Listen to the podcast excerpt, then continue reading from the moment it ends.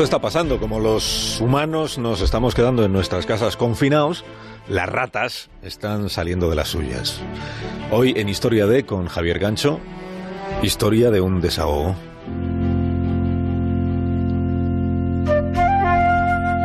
Como decíamos ayer, las chinchillas son malditos roedores. Aunque para maldecir de verdad, para desahogarse, hay una posibilidad que tenemos al alcance de nuestra imaginación y que durante los próximos minutos vamos a compartir con ustedes. Seguramente a ustedes les pasa como a nosotros, no suelen tener o nunca tienen la necesidad de verse a sí mismos empuñando un arma. En cambio, eso en Estados Unidos sucede mucho. En ese país cuando se habla de los sueños que se tienen por la noche, no del sueño americano, sino de lo que se sueña dormido, pues resulta que son muchos estadounidenses los que refieren situaciones oníricas en las que se ven apretando el gatillo. En España ese tipo de pensamiento subyacente no es ningún problema. En España somos más de gatos que de gatillos. Sin embargo, dada esta situación de reclusión forzosa tan insólita, tan de película hollywoodiense, ¿por qué no imaginarnos en el balcón de casa, en vez de haciendo bailecitos de cadera arrítmica, en vez de canturreando el resistiré, ¿por qué no imaginarnos empuñando un rifle? Aunque mejor que un rifle, mejor una escopeta de perdigones. El perdigón en el ámbito de los proyectiles es algo mucho más nuestro que los rifles de mira telescópica. ¿Han pensado alguna vez en qué cosas tendría en la cabeza el tipo al que se le ocurrió poner una mira telescópica en un rifle?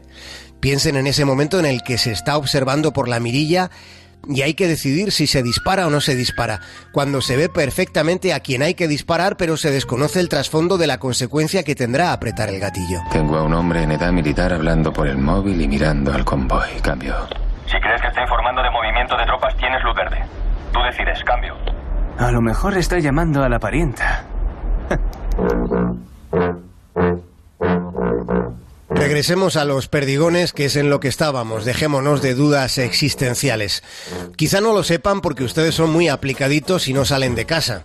Pero resulta que las ratas sí están saliendo de las alcantarillas. Las ratas no entienden qué carajo está pasando. Llegados a este punto hay que recordar algo que ustedes ya saben. España es un país propicio para el turismo. Este lugar, digan lo que digan los políticos, es una maravilla en medio de la galaxia.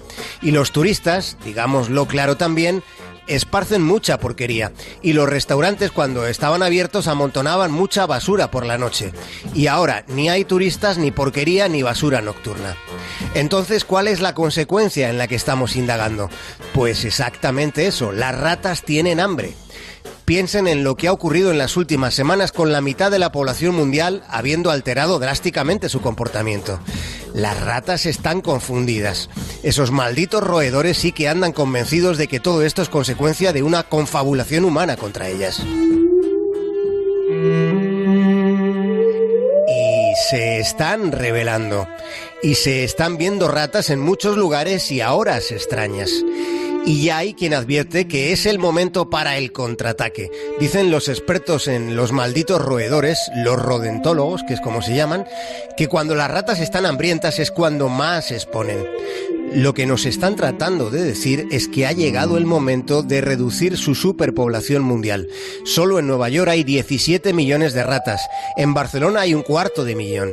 Y ustedes ya saben que ellas fueron la causa de otra pandemia, lo de la peste negra fueron ellas. Y aunque no ha habido informes de ratas portadoras del COVID-19, sí están relacionadas con 55 patógenos diferentes.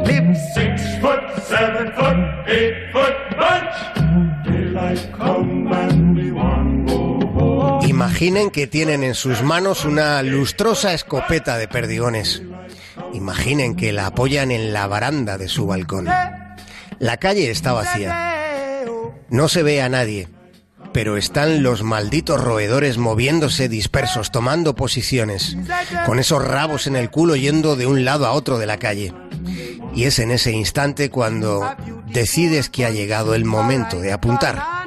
Se mueven arrítmicamente, pero tienes el aplomo que se necesita, tienes aplomo y los malditos roedores van a recibir su plomo plomo perdigonero.